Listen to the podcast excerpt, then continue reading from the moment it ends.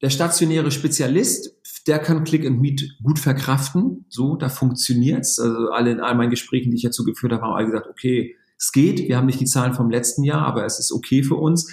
Aber natürlich die großen Häuser, da, da haut's einfach nicht hin. Und was, was die Industrie einfach braucht, sind klare Signale. Wir können doch nicht ständig auf irgendwie aufs Spielfeld gehen und heute spielen wir irgendwie nach Fußballregeln, morgen nach Hockeyregeln und am dritten Tag spielen wir dann nach Regeln vom American Football. Da blickt ja kein Spieler, sprich kein Verkäufer mehr durch.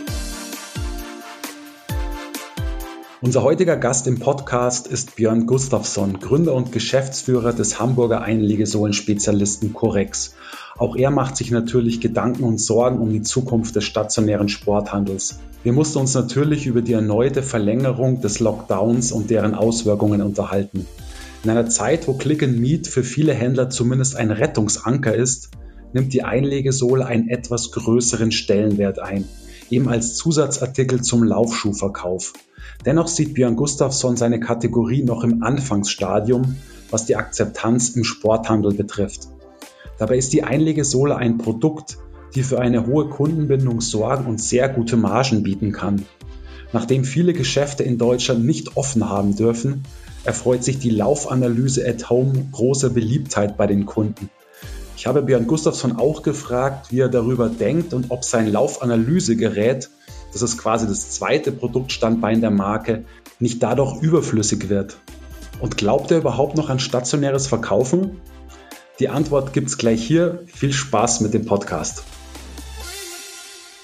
Ja, herzlich willkommen zum Podcast Björn und äh, hallo nach Hamburg. Grüß dich. Florian, ja, danke, dass du dir die Zeit genommen hast und dass ich hier sprechen darf. Vielen Dank. Ja, sehr gerne doch.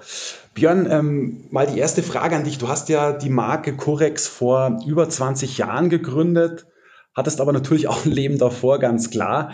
Ähm, was manche Leute bei dir vielleicht nicht wissen, du warst der erste deutsche Triathlon-Weltmeister bei den Junioren. Äh, du hast mir vorhin verraten, den Titel hast du 1989 geholt. Ähm, sag mal, äh, mit welchen Gefühlen schaust du eigentlich so auf deine Karriere im Leistungssport ähm, zurück? Also inwieweit vermisst du die vielleicht auch ein bisschen? Vermissen tue ich die gar nicht. Gefühle gemischt, äh, weil, weil schade, wir waren damals noch nicht olympisch. Triathlon ist jetzt ja olympisch und es wäre so, das war schon immer mein großer Traum, einmal die Spiele und da wäre man dann auch im Kader und definitiv dabei gewesen. Also das hat gefehlt. Aber es war eine super Zeit, weil Triathlon ist ja wirklich Quälen hoch drei, will ich mal sagen. Und ähm, du, du nimmst super viel fürs Leben mit. Und gerade was ist denn, als ich dann später mit, mit Curex gestartet bin, ohne meinen sportlichen Background hätte mir kein Mensch überhaupt irgendwas geglaubt und zugehört. Also das hat, hat mir schon äh, an Credibility äh, für die Arbeit viel gegeben und, und ja, irgendwie auch sportlich schon immer Teil meines Lebens gewesen. Ich habe danach dann auch Sportwissenschaft studiert, weil ich einfach für mich festgestellt habe, so das ist wohl das, was du kannst.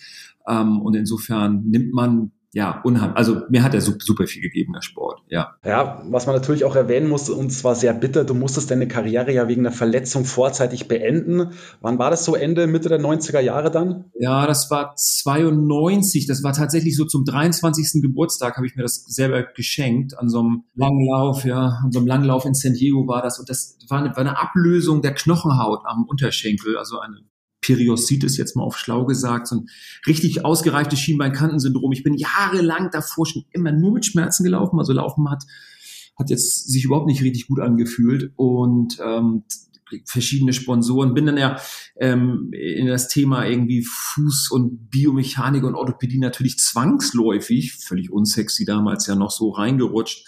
Ja, aber dann ist es halt so, dann bist du 23, eigentlich körperlich noch nicht mal im Ansatz auf dem Leistungshöhepunkt und, ähm, und dann wirst du schon, dann, dann wird dir der Beruf weggenommen. Ne? Und das war ein bisschen, und es war ärgerlich, weil, wie gesagt, du warst so Junioren-Weltmeister und bist da wirklich diese coole neue Sportart und alles läuft und du hast einen Sponsor, kannst davon leben, bist einer der wenigen Profis, die das irgendwie machen konnten.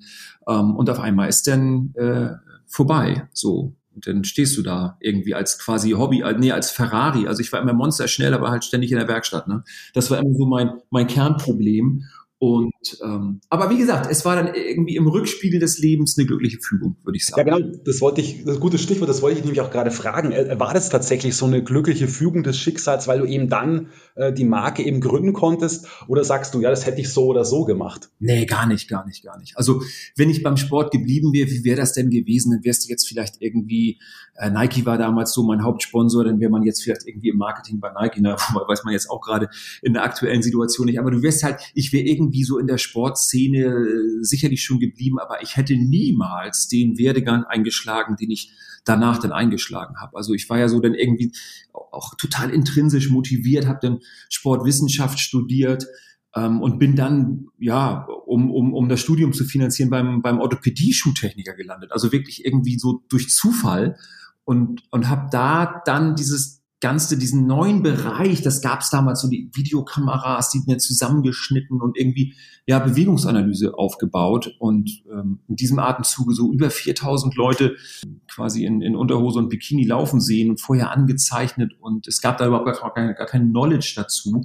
Und dann auch wirklich so diese ganzen Versorgungskonzepte, was kannst du überhaupt machen, damit den Leuten, damit den Menschen, die jetzt da zu mir gekommen sind, äh, sowas eben nicht widerfährt, was mir widerfahren ist. Und das ist tatsächlich auch immer noch mein, mein intrinsischer Antrieb irgendwie irgendwie. So Menschen, Menschen ein Leben lang gesunde Bewegung zu ermöglichen, das ist meine Mission. Schöne Mission, weil es ist ja auch so, der Leitsatz von Corex lautet ja, kein Schuh ist fertig.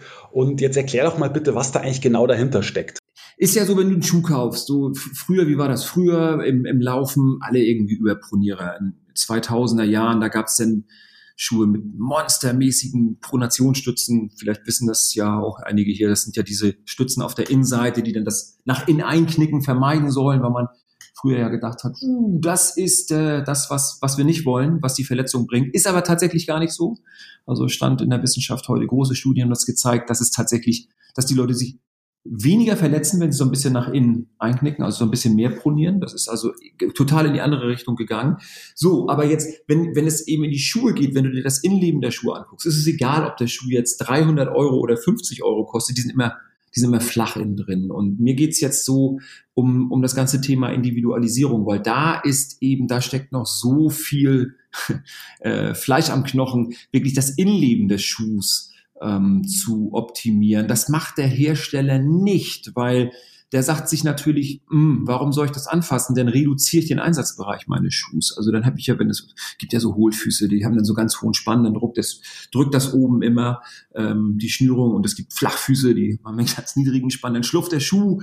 So und und ähm, und dann schnürst du den Schuh eben entsprechend ein bisschen fester. Aber wenn du ähm, wenn du einfach von unten was machst, das darf jetzt auch nicht so, so total äh, steif sein, also du hast da unheimliche ähm, Verbesserungsmöglichkeiten beim Schuh und deshalb sage ich eben, okay, kein Schuh ist fertig, weil das Innenleben eben ähm, noch nicht ausgereift ist. Und das, das ähm, ähm, macht die Industrie auch nicht. Also da geht sie nicht ran. Das, da, gab schon mal Versuche, aber ähm, nie wirklich erfolgreich von Seiten der Industrie. Genau, dann kommst du mit deinen Einlegesäulen ins Spiel. Und sag mal, Björn, ähm, ich meine, wir feiern ja jetzt ein sehr trauriges Jubiläum und zwar ein Jahr Corona-Pandemie. Ähm, hat uns natürlich nicht im privaten, sondern auch äh, im geschäftlichen Bereich alle sehr in Mitleidenschaft gezogen. Aber sag mal jetzt speziell auf Einlegesäulen bezogen. Wie würdest du eigentlich so jetzt den, den Stellenwert des Produkts im Sporthandel sehen? Hat sich das jetzt irgendwie großartig verändert jetzt nach der Corona-Pandemie? Hat sich verbessert, vielleicht sogar verschlechtert, weil der stationäre Einzelhandel eben nicht, nicht ganz so stattfinden konnte, leider. Also wie, wie würdest du so den Stellenwert beurteilen? Das ist eine sehr gute Frage. Also eigentlich spielt uns dieses Thema Pandemie, darf man gar nicht sagen, fast in die Karten in unserem Bereich, weil wir natürlich sehr speziell, wir sind im Hiking und im Running eben stark aufgestellt. Und da haben wir jetzt so mit diesem ganzen neuen Konzept, na, neues Konzept, aber dieses Click and Meet, da ist Zeit auf dem Kunden und äh, da können wir eben oder da können unsere Händler, die gut mit uns arbeiten, jetzt äh, super, super Zahlen abliefern. Aber ähm, ja, im, im Grunde ist es natürlich wir sind in so, ein, in so ein Digitalkatapult natürlich geschleudert worden. Unheimlich viel, also so einfach mal so äh, fast forward five years, das habe ich schon vor einem Jahr, als die Pandemie losging, gesagt, das äh, sehen wir jetzt ja, wie, wie, wie meine Kinder in der Schule ähm, gerade lernen, alles digital. Und das äußert sich natürlich auch in dem Konsumverhalten. Und da wird natürlich immer digital wird über den Preis gekauft und da fehlen eben jetzt noch Konzepte. Arbeiten wir dran. Wir kommen jetzt mit einer künstlichen Intelligenz raus, um den Fuß zu vermessen, um, um da eben in so einem Beratungsprozess eben auch zu helfen. Aber auf der Fläche, ähm, ja, die, die Händler, die es schon gut gelebt haben und auch vor der Corona-Pandemie gut gemacht haben, für die ist es jetzt totaler Mitnahmeeffekt. Alle anderen, ja, es ist eben, äh, ich, kein Schuh ist fertig und ich kann einfach noch viel aus meinem ja, Kundengespräch rausholen. Ich will nicht sagen aus dem Kunden rausholen, aber ich kann natürlich dem Kunden wirklich noch ein äh, Added Value auf den Weg mitgeben im Beratungsgespräch. Egal welche, welche Schuhbrand ich verkaufe. Ne? Also ich sag mal, von Lova bis On ist die äh, Spielwiese da äh, für alle offen für alle Marken. Dann, dann würdest du aber auch nicht zwingend sagen, dass sich der, der Stellenwert der Einlegesohle verbessert hat, weil du nicht zwingend mehr Neukunden gewonnen hast im Jahr 2020. Oder sehe ich das falsch? Nee, es ist nach wie vor, es ist nach wie vor ja ein ganz, ganz, ganz wirklich im, im Embryonalstadium streckendes Genre. Ähm, Einlegesohlen gibt es im Skibereich, da ist das irgendwie ein Thema, das wird da gelebt, da kommt das her, das sind so, so diese, diese, diese ähm, Heat Moldable, also so Konzepte, wo man das denn, äh, dieses Element so um den Fuß rumformt, da wird das gemacht, ähm, aber so da, wo wir wirklich sagen, hier haben wir Rotation bei den Schuhen, also wie oft kaufe ich mir einen Laufschuh? Eigentlich, ja, einmal im Jahr, alle zwei Jahre ein Laufschuh, ähm, ich meine, Skischuh, mein Gott, wie viel Skischuhe habe ich? Ich habe zwei, also ein paar Snowboardstiefel vielleicht noch, aber äh, das kauft man jetzt nicht so viel wie Laufschuhe. Und da, da steckt eben die Musik drin. Und das müssen die Händler für sich, weil da gibt's in Deutschland, gerade so auf unserem Markt und auch in Österreich, natürlich Vorbehalte, weil das Thema ist ja medizinisch besetzt. Also ja. da ist es immer so, uh, Einlegesohlen, ah nee, das mache ich nur, wenn die Leute Beschwerden haben. Oder wenn, äh, wenn ich weiß, äh, Fußfehlstellung. Ja, jetzt können wir sagen, 70 Prozent aller Deutschen sollen angeblich Fußfehlstellung haben. Das ist auch so eine Zahl, äh, ja, kann man schon sagen, das mag stimmen. Aber muss ich automatisch, wenn ich Fußfehlstellung habe, eine, eine medizinische Einlage haben? Das ist immer die Frage. Medizinisch bedeutet für mich halt immer so eine, ich gehe zum Arzt, habe diesen ganzen langen Beschaffungsprozess. Und das ist ja eben die Idee, das ganze Thema Medizin rauszunehmen. Wir bieten jetzt schon ein Produkt auf medizinischer Basis, aber komplett äh, neu gedacht, mit einer, mit einer komplett äh, veränderten Technologie. Also die Sohle arbeitet eben dynamisch mit dem Fuß und stimuliert, regt quasi die Nerven, regt die Muskeln an, also arbeitet in einem neuromuskulären Wirkungsprozess und nicht eben in einem blockierenden, ich nehme hier Bewegung raus, das, was eben der Arzt denkt. Ähm, und das ist, das ist eben das Neue. Und äh, das ist eine Geschichte, die muss erzählt werden. Da gibt es, wie gesagt, Vorbehalte und die müssen, ja, das, das, die müssen überzeugt werden, die Händler eben. Und deshalb, ja, es ist einfach, äh, wir müssen die Leute treffen, wir müssen miteinander reden, es muss ausprobiert werden. Es ist ein haptisches Produkt, du musst es letztendlich am Fuß haben, du musst damit mal ein Marathon, na, nicht gerade ein Marathon, aber mal gelaufen, mal gewandert sein und einfach sagen, ja, nee, cool, läuft, funktioniert es. Mache ich, nehme ich mit im Laden auf. Und so das ist eben ähm, ja Vertriebsarbeit und die ging halt jetzt in den letzten zwölf Monaten einfach nicht so gut. Du hast mir im Vorgespräch gesagt, dass ihr stärker bei den Generalisten vertreten seid als bei den Spezialisten. Und das hat mich schon ein bisschen überrascht, um ehrlich zu sein, weil ich dachte, das Einlegesohl eben gerade im, im Running-Handel, und ich meine, ihr kommt ja ähm, aus dem Running, sagt ja schon der Name Curex, also lateinisch curere, laufen, ähm, dachte ich schon, dass, dass die Einlegesohle im Running-Spezialistenhandel äh, absolut gesetzt ist. Also warum sollte ein Running-Spezialist dieses Sortiment oder von mir aus auch eure Marke, ich meine, ihr seid Marktführer in Deutschland, also warum sollte der dieses Produkt nicht führen? Ähm, da mal an dich die Frage, also liegt die stärkere Präsenz bei den Generalisten daran, dass es einfach mehr Generalisten als Spezialisten im Handel gibt oder, oder wie erklärst du dir das?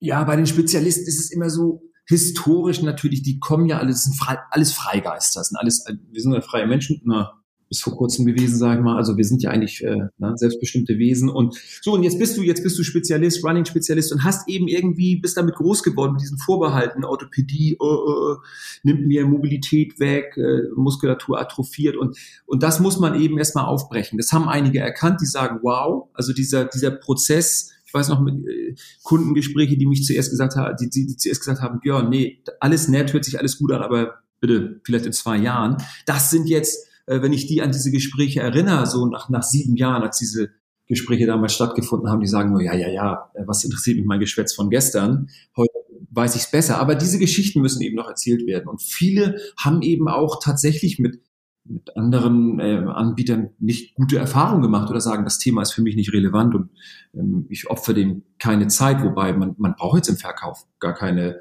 zusätzliche Zeit. Das ist einfach so ein, ja, legt es einfach so aktiv beim Verkaufen mit rein und entweder das der Kunde findet es dann gut oder eben nicht. Also man muss es jetzt gar nicht verkaufen, man muss es einfach nur machen. Ähm, ja, und die Generalisten, die, die, die wissen eben, die, die haben ja diese Skibranche und das Wandern, da ist es ja schon deutlich mehr angesehen und deshalb sagen die einfach, okay, ich roll ähm, dieses Genre jetzt eben ins Running aus und, und nehme auch beim Hiking mit rein. Im Skibereich haben die dann eben andere an oder noch einen weiteren Anbieter, sodass dann meistens in Deutschland eben zwei Anbieter im, beim Generalisten geführt werden. Ähm, und der Spezialist tut sich manchmal in den Entscheidungen noch ein bisschen schwer, weil, wie gesagt, es ist ein neues Thema und es bedarf erstmal so Aufklärungsarbeit, was wir überhaupt damit erreichen und äh, was das Ziel ist der ganzen Sache, wenn du eine Einlegesohle trägst. Mhm. Ja, weil du hast es ja angesprochen. Ich meine, es gibt ja auch für jede Sportart ein eigenes Modell, gerade eben von euch als Marke. Also ihr bedient Running, Outdoor, Bike, Fußball, Skifahren, Tennis, Golf und ja klar, Running ist die Nummer eins bei euch, aber sag mal, wie gut verkauft ihr eigentlich für die anderen Sportarten? Also wir sind, also die Nummer zwei ist Hiking, die Nummer zwei ist der Outdoor-Bereich, da sind wir beim Globetrotter mit drin. Das ist natürlich dann auch ein ähm, Treiber.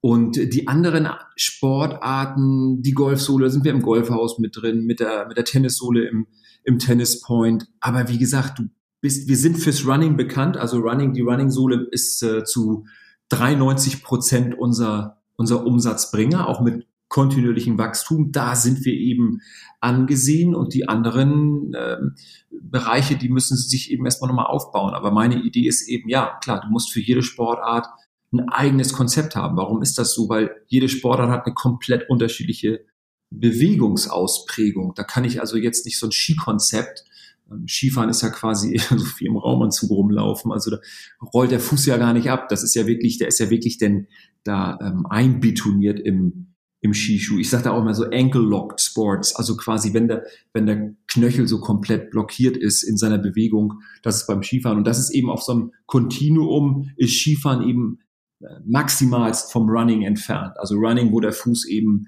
äh, Beweglichkeit in, in jede Richtung hat und das immer wiederkehrend und natürlich über Distanzen ähm, muss, muss die Sohle eine ganz andere Funktion haben, muss die Muskulatur ja ganz anders geh- und unterstützt und auch vor allen Dingen gefördert werden. Und ja, wenn ich mir jetzt Tennis angucke mit den ganzen äh, Bewegungen, seitlichen Bewegungen, schnellen Stopp, schnellen Sprints, äh, ja, komplett anders. Radfahren. Radfahren ist unsere drittbeste Sohle geht im, im Internet super. Da ist eine ganz starke Bike-Community und ähm, die lieben das dann eben, weil sie einfach mehr Druck auf die Pedale kriegen. Und beim Radfahren hast du ganz häufig eben also einschlafende, taube Füße im Vorfußbereich und das löst man eben, wenn man von unten gewisse Stützelemente ähm, dagegen setzt. Denn das nicht mehr der Fall.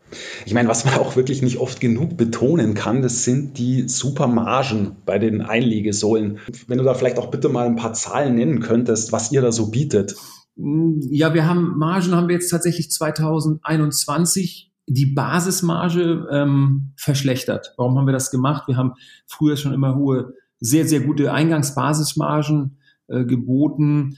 Das haben wir dieses Jahr ein bisschen umgestellt. Da haben wir uns viel von ich sag mal, von, ja, von Brooks und On zum Thema selektiven Vertrieb abgeguckt. Den konnten wir jetzt europaweit nicht ausrollen. Deshalb haben wir Folgendes gesagt. Uns ist die Preisstabilität wichtig, weil wir wollen ja nun nicht so kleine Händler, die sagen, okay, ich kaufe mal irgendwie so 100, 200 Sohlen und stelle die dann auf so ähm, Third-Party-Plattformen, eBay, Amazon ein und ähm, macht den Preis kaputt. Das haben wir jetzt gut in den Griff gekriegt mit dieser ich sag mal, Eingangsverschlechterung der Basismarge, um die kleinen Händler so ein bisschen ja, einzufangen, ähm, so dass wir Preisstabilität haben, weil wir sind ein, das ist, das Ganze ist ein NOS-Konzept und da brauchst du eben, wie gesagt, äh, gute Stabilität und die Marge, die kommt dann eben in so, in so Händlerprogramm und da geht's dann schon mit Händlern, wo wir sagen, ja, da macht's Spaß zu arbeiten, äh, schon auf eine 2, 7,3 oder so 63-prozentigen äh, Marge. Dann haben wir noch eine, eine Zielvereinbarung obendrauf. Also da ist denn, da kann man schon was drehen, da kann man schon richtig,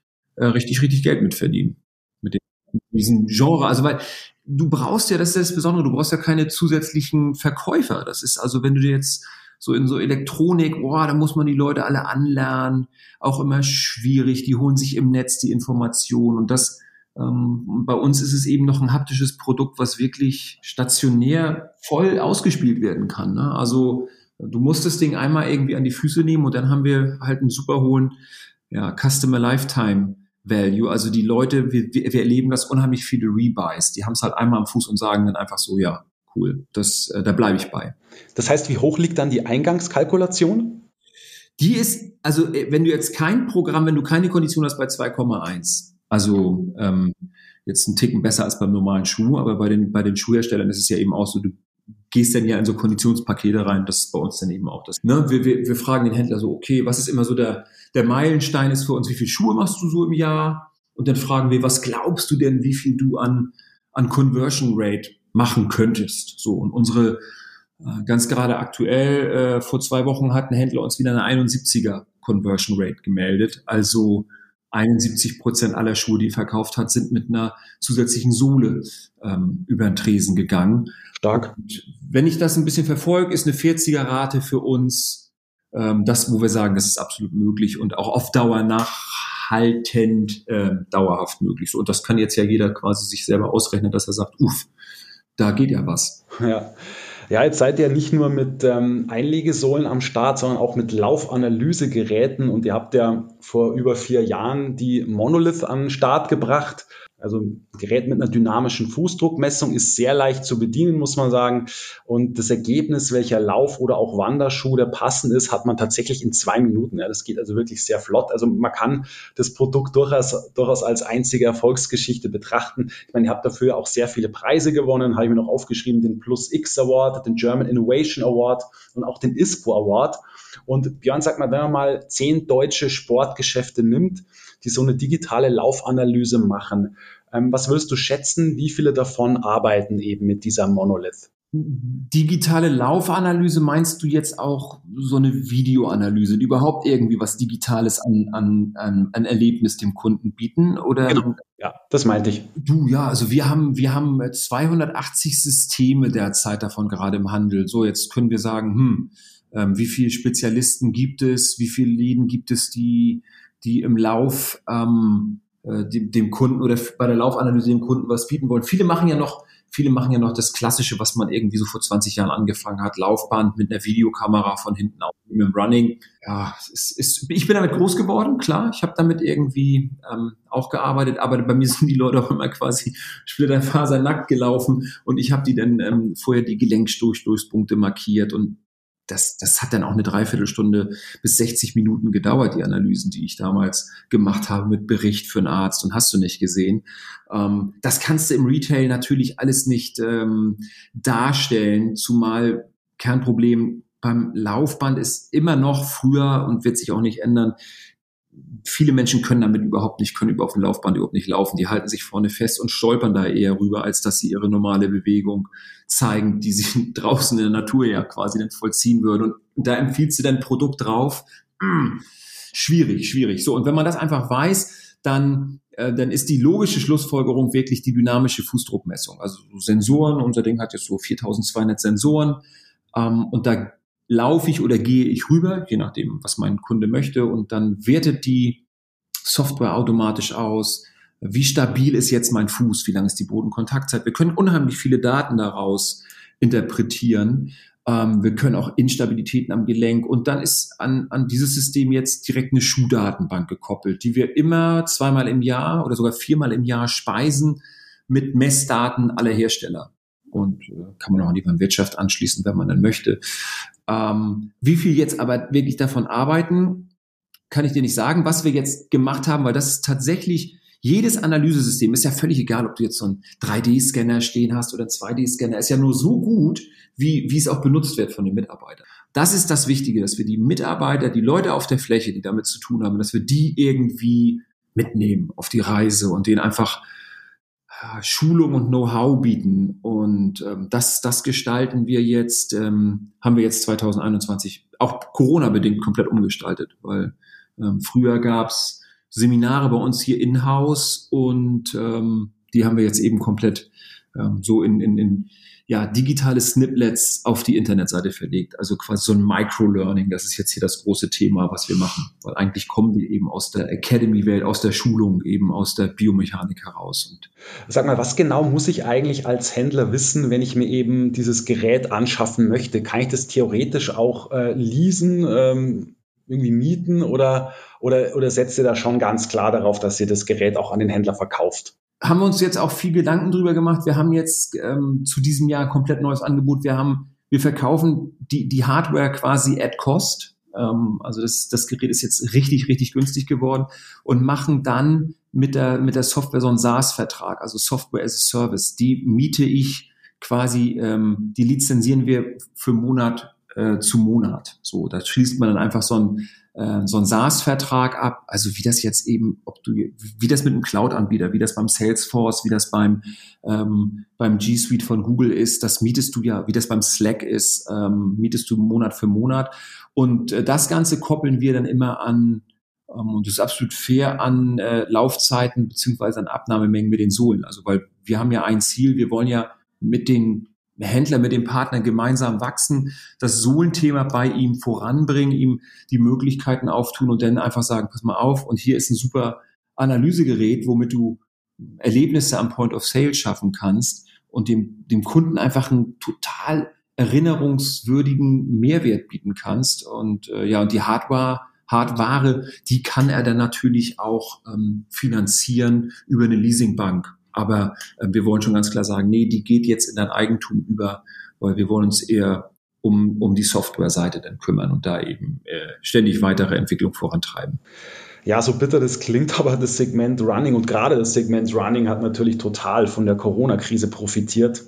Darf man gar nicht laut sagen, du hast es ja vorher auch schon angedeutet, ähm, klingt bitter, aber ist so.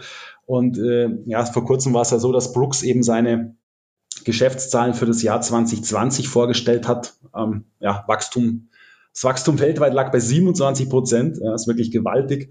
Und da mal an dich die Frage, Björn, wie ist es eigentlich euch so letztes Jahr ergangen? Habt auch ihr zumindest so einen, ja, sagen wir, so einen ähnlichen Schub bekommen? Ja, wir, es lief ja bis zur Pandemie super. Da sind wir richtig, also ich sag mal, äh, von GmbH-Seite hier, Head Office Hamburg, Europa, ähm, sind wir super gewachsen. Und dann kam halt irgendwie so eine totale Schockstarre, das hat man schon gesehen. Und das haben wir auch nicht mehr dann in dem darauffolgenden Aufholsprint aufholen können. Also das heißt, wir sind tatsächlich hier GmbH äh, Deutschland europaweit nicht gewachsen. Da hatten wir ganz konstante Zahlen zum Vorjahr in den USA, ähm, wo wir jetzt die, die Nummer eins in diesem total wichtigen Markt Running Specialty Insoles sind, sind wir da in Q, seit Q2 die Nummer eins. Da sind wir ähm, richtig stark gewachsen, da haben wir das Geschäft fast verdoppelt. Also, weil, aber da ist es dann eben auch der Shift weg von der einen äh, Marke zu unserer Marke. Also das ist der, der USA-Markt ist insofern anders. Das ist eben, der Markt ist da, da gibt es das Thema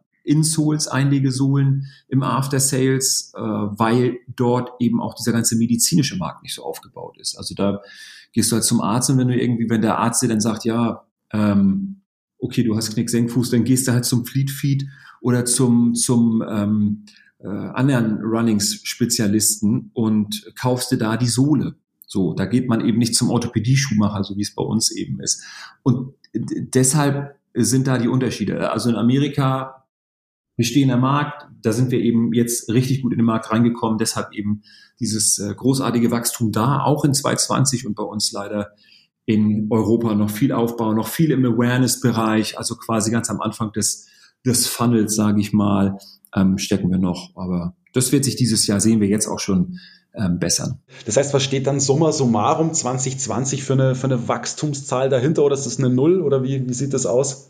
Nee, in Summe, also wenn wir USA und Europa zusammennehmen, sind wir schon gewachsen, ganz klar. Ähm, aber auch in, in, in Europa eben äh, nicht. Wir haben auch jetzt, aber wir haben die Zeit genutzt, um wirklich richtig, richtig gute neue Sachen uns auszudenken, also so ganz, ganz neue Händlerprogramme. Wir haben beim Monolithen auch wichtig, die ganzen Daten können wir jetzt in eine Cloud uploaden und der Händler kann es dann auf dem Dashboard sehen, ähm, wie die, wie die Analyse-Stats, also die Daten von den Geräten sind. Da kann das in seinen Einkauf mit einfließen lassen.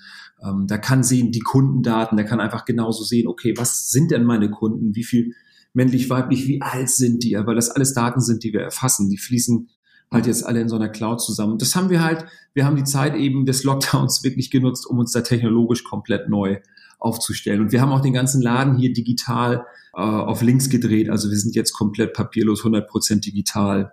Ähm, war eigentlich eine, eine gute Zeit und somit jetzt auch ready to go und äh, können jetzt auch komplett voll skalieren.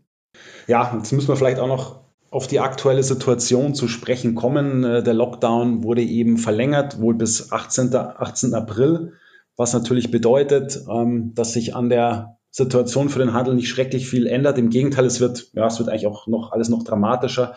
Viele Händler werden möglicherweise auch ähm, ihr, ihr Click in Meet aufgeben müssen, weil die Inzidenzzahl in der Region eben über 100 steigt.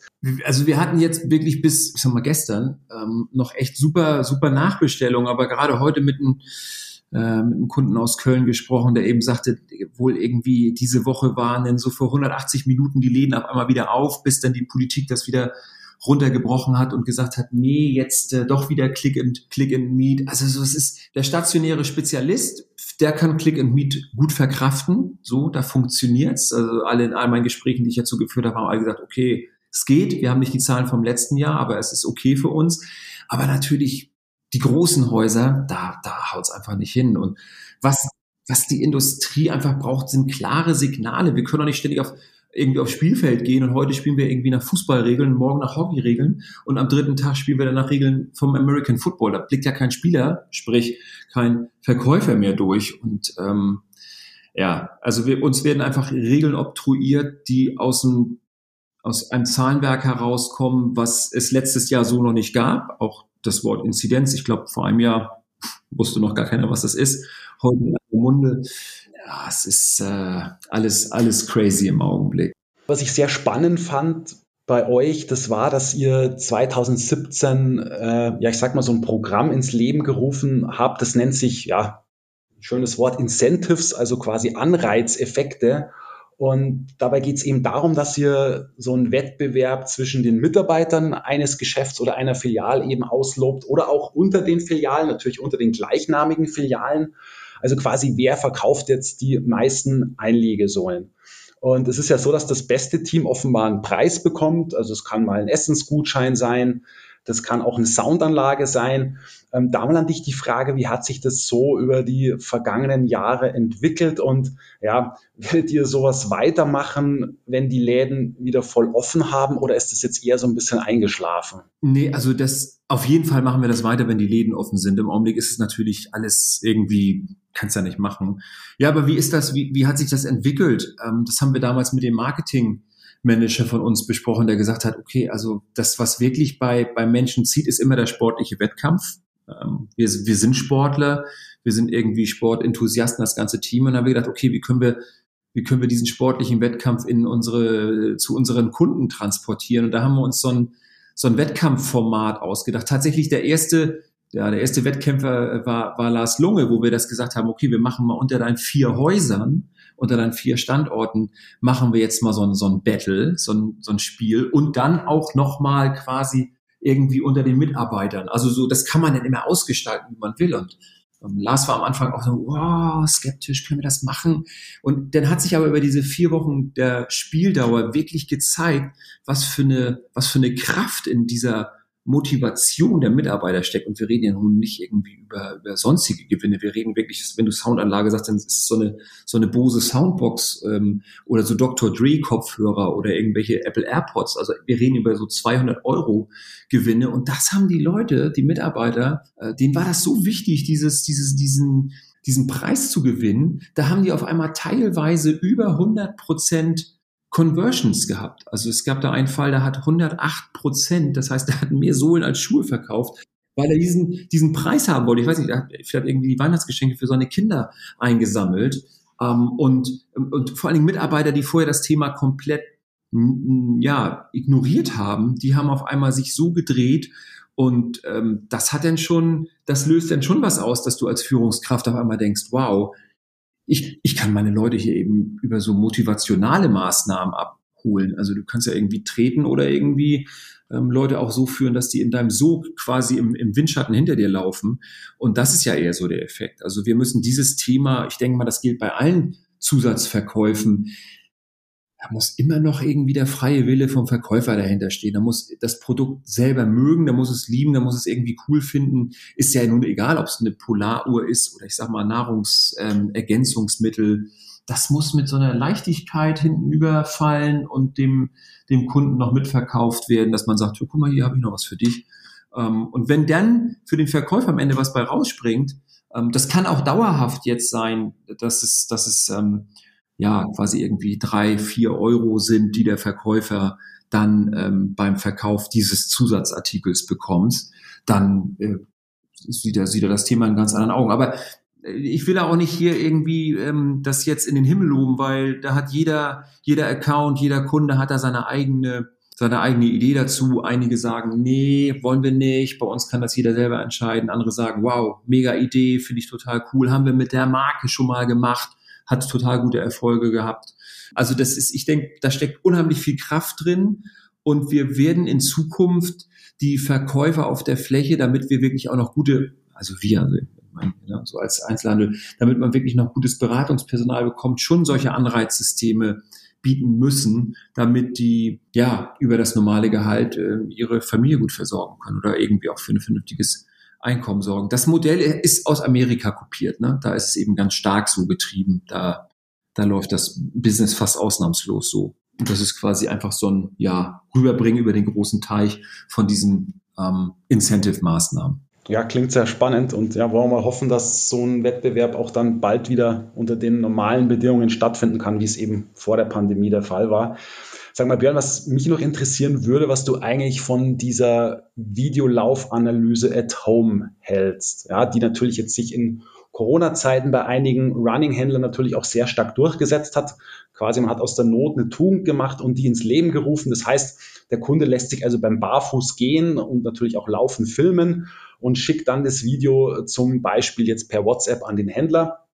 Es gibt aber sogar Händler auch, die diese Analyse quasi live über einen Stream äh, mit dem Kunden vornehmen. Also quasi nach Terminvereinbarung. Du hast dann also quasi eine digitale ähm, Face-to-Face-Beratung. Finde ich auch eine spannende Sache. Aber da mal an dich die Frage, ähm, wie, wie denkst du eigentlich über sowas? Weil eigentlich ist es doch Gift für euer Geschäft, weil es macht die, die Monolith ja irgendwie überflüssig ja, und letztlich eigentlich auch den stationären Einkauf des Kunden. Also was, was sagst du dazu?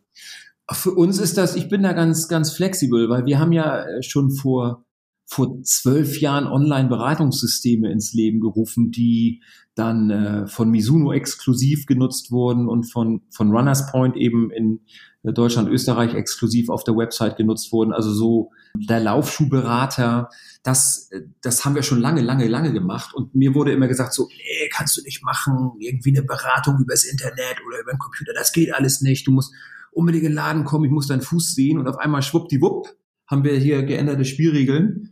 Und, ähm, und es gibt auf einmal irgendwie so diese Laufschuhberatung at home. Also insofern ähm, alter Hut für uns. Jetzt auf einmal so ist es, ist es äh, salonfähig, diese ähm, Heimat, äh, oder nicht die Heimatberatung, also quasi die, äh, die, die Analyse übers Mobiltelefon. Es ist ja nur spannend zu sehen, dass die Technologie jetzt mit LTE oder eben auch 5G, was jetzt demnächst kommt, demnächst kommt, äh, das so zulässt. Wie gesagt, also wir sind da schon in der nächsten Entwicklungsstufe, weil ich glaube, das wird unheimlich stark werden. Also das wird unheimlich stark werden, dass die Leute einfach sagen, ja, cool, ich habe jetzt irgendwie, warum soll ich noch irgendwie von der Couch gehen? Habe ich jetzt in dem ein Jahr Corona vielleicht auch noch länger, ja gelernt, dass ich mein Leben auch irgendwie anders organisieren kann. Ich will jetzt auch wertfrei, ich will auch nicht sagen, dass es gut oder schlecht ist, weil ich denke, der soziale Kontakt und die Leute gehen in den Laden, weil sie auch, es ist einfach ein Erlebnis, wenn ich jetzt hier in Hamburg durch den neuen Wall gehe und die Läden sehen, die da sind. Äh, das, ich will mir die Ware auch schon angucken. Also das Internet ersetzt ja weiß Gott nicht alles. Ähm, aber und ich glaube auch nicht, dass es den, den, den Laufschuhkauf wirklich vollends ersetzen kann. Aber es ist eine Möglichkeit, wenn ich überhaupt das nicht schaffe, irgendwie zu einem stationären Händler zu kommen. Und dann kann ich eben dieses äh, neue Medium und von allen, mit denen ich gesprochen habe, die das anbieten, die haben immer glänzende Augen gehabt. Also die haben alle gesagt, das funktioniert. Es ist zeitraubend, ja. Und auch das mit dem Ausliefern des Schuhs ist ja nicht so ganz einfach, ähm, weil dann geben die zwei Schuhe mit und sagen, kannst du einen wieder zurückgeben. Also das bedarf einiger, ähm, ja, muss man frei äh, eher rausgeben, so frei dem Motto, what gives around, what goes around comes around. Also ich, ähm, das ist, das ist jetzt nicht ganz so simpel, aber ähm, es ist auf jeden Fall, ich glaube, schon eine neue Zukunftsströmung, so dieses Thema Laufanalyse at Home. Da stürzen sich ja jetzt auch schon viele Online-Anbieter rauf. Also ja. das wird kommen. Ja, und die Frage, die ich mir halt dabei auch stelle, wie, ja, wie sehr glaubt dann eigentlich die Marke Curix noch an stationäres Verkaufen, weil es ist so, ähm, klar, die, die, Digitalisierung wird weiter voranschreiten, der Trend ist da. Ihr seid jetzt auch, das darf man nicht vergessen, mit einem eigenen Online-Shop am Start, habt euch da natürlich auch was dabei gedacht. Und eigentlich ist es doch so, dass die Einlegesohle so das perfekte stationäre Produkt ist. Ja, du kannst dem Kunden was erklären, du kannst es ihm natürlich auch zeigen, der Kunde kann dieses bessere Laufgefühl ja am eigenen Fuß erfahren, beziehungsweise ja, erlaufen. Ähm, da will ich dir schon mal gerne die provokante Frage stellen, ja, seht ihr denn den stationären Handel auf dem absteigenden Ast? Ja, also ist äh, eine, eine Face-to-Face-Beratung, eine persönliche, ähm, eben durch diese Laufanalyse at home sowieso irgendwie so ein Auslaufmodell? Der Mensch ist ja ein soziales Wesen und wir ich denke mal, Geschäfte werden immer noch zwischen Menschen gemacht. Das ist das, was ich meinem Vertriebsteam hier auch immer wieder sage. Also das ist, der, der Mensch ist da, die menschliche Interaktion ist nicht zu ersetzen. Und ja, der Handel, Handel ist Wandel. Es, es wird sich ändern. Die ganze Handelslandschaft wird einmal auf links gedreht werden. Wir können jetzt noch nicht sagen, äh, wie das aussehen wird. Ähm, ich denke mal, wir werden ganz, äh, wir werden Schließungen sehen, ja. Äh, viele werden sterben. Es gibt da ja einige Aspiranten, die jetzt auch irgendwie kurz vorm, vorm Auswohl stehen, worüber man ja, rumorakelt. Es werden sich aber neue, ich glaube, es werden neue Player entstehen. Und diese Player sind alle, das ist jetzt nur also eine, eine Hypothese von mir, die kommen alle irgendwie aus dem Online-Bereich. Das heißt, da wird es denn eine komplett neue Strategie geben. Du wirst dann quasi so, ein, so, ein, so eine nahtlose On-Offline-Verzahnung haben. Also die, die kommen aus der Technologie online und die können das einfach über ein gutes, intelligentes Flächenmanagement ähm, und haben die dann, dann werden die so Serviceleistung haben, dass du die Ware vielleicht im Laden schon kaufst. Ähm, die wird dir dann geschickt, die haben die Logistik, die dahinter steht, die können dich als als Kunden ähm, sofort in ihre Datenbank aufnehmen. Da gibt's denn diese Kontaktpunkte auch gar nicht mehr, wie, wo sich der stationäre Handel vielleicht so beim, ich sag mal, Thema E-Mail erfassen. Ich meine, E-Mail ist auch so 80er, ne? Also wer braucht heute noch irgendwie die E-Mail-Adresse? Heute geht das alles über Retargeting, wenn du online kaufst. Also wir haben ja so, und, und diese, diese Verzahnung, die muss dem stationären Einzelhandel gelingen. Und das ist natürlich schwierig, weil da, da kommt er ja nicht her. Und das wird in Zukunft immer, immer wichtiger werden, weil da tun sich natürlich auch die Verbände schwer. Wie willst du denn diese ganze, diese Heterogenität der Händler unter einen Hut kriegen? Das ist ja, boah, was für ein Monsteraufwand, äh, das digital alles so aufzusetzen. Ähm, das denke ich, das wird, vielleicht werden wir das in fünf Jahren beobachten. Ähm, was, was unser Produkt jetzt angeht, ja klar, wir sind, wir sind haptisch. Also du musst uns, musst du fühlen. Wir sind jetzt keine Sonnenbrille, die irgendwie cool aussieht oder irgendwie ein cooles Gadget, wo du einfach sagst, wow, das will ich jetzt an meinem, keine Ahnung, auf meiner Jacke als, als Badge drauf haben oder so, sondern wir haben, wir sind immer noch funktionell, wir sind haptisch, wir müssen gespürt werden und deshalb haben wir immer noch ganz, ganz, ganz starke Affinität zum stationären Handel. Aber online ist eben äh, wichtig. So und ähm, viel wird sich eben ins Netz verlagern, das wissen wir. Und deshalb haben wir ganz erfolgreich vor einem Jahr mit einem Online-Shop gestartet und werden da auch ähm, weitermachen. Also das ist aber, guckt man sich On an, die haben es ja auch, da läuft ja auch die parallele Online-Strömung neben ähm, neben dem Retail-Channel. Beides irgendwie sehr erfolgreich. Und solange du preisstabil bist, können die Händler auch, denke ich mal, gut damit leben. Man muss es halt nur offen kommunizieren und sagen, ja klar, es gibt auch noch eine Welt für uns online und das müssen wir einfach machen, um die, um die Marke auch bekannt zu machen. Weil du kannst, das kannst dich nicht verstecken. Es geht halt einfach nicht mehr. Der Kunde googelt, der ist, der sitzt an seinem Insta-Stream am Abend oder auf Facebook machen auch noch einige und ja, und lässt sich einfach berieseln und da musst du einfach irgendwie da mal so auftauchen ne, in diesen Communities. Also es, das ist eben so die, die Änderung auch im Marketing. Aber das wissen die Brands ja auch alle, denke ich mal. Das heißt, wie lautet dann so dein, dein dringendster Rat an den stationären Sporthandel? Ist die, diese Videoberatung vielleicht ein wichtiges Tool, um eben auch ja, digital äh, stärker mitspielen zu können? Man muss ja sagen, es gibt nach wie vor viele auch Laufhändler, die keinen eigenen Online-Shop haben. Also äh, was, was würdest du denen raten? Was würde ich denen raten? Also ich glaube, diese Laufanalyse at Home ist wirklich nur was für Spezialisten. Und da musst du auch wirklich jemanden hinsetzen, der, was du ja sagtest, dieses Meet and Analyse, also quasi so on-on-Click mit Terminabsprache, da musst du dann wirklich jemanden haben, äh, eine Vollzeitkraft, die das macht. So, die muss auch erstmal ausgebucht sein, weil das ganze Thema ist jetzt ja schon aus der Not heraus entstanden und aus, aus dieser Pandemienot. Also vielleicht fällt es auch bald hinten über, wenn wir denn irgendwie alle wieder zum, zum normalen Leben äh, zurückkommen. Und was würde ich dem Händler raten? Einfach nur eine einfach nur einen Online-Shop zu machen, ist, ist ein Wahnsinn. Also so, das, das fordert so viel Ressourcen, was du da alles ähm, richtig machen musst erstmal, damit du überhaupt wahrgenommen wirst. Andere Händler, äh, da klappt es erfolgreich, die sagen einfach, wow, ich will, dass mein Online-Shop jetzt meine stärkste Filiale wird. Da wandert unheimlich viel äh, online rein. Es scheint auch so zu sein bei den Spezialisten, dass ich glaube, es ist schon so ein Trend erkennbar, ähm, dass da dass der lokale Kunde auch gerne bei dem lokalen Händler weiter kaufen würde, er jetzt aber nicht konnte und deshalb auf die Website des Händlers geht und dann da kauft. Also schon so eine Treue. Das habe ich, das konnte ich jetzt in vielen Gesprächen auch in der ähm, jetzt in der Pandemie irgendwie stattfinden.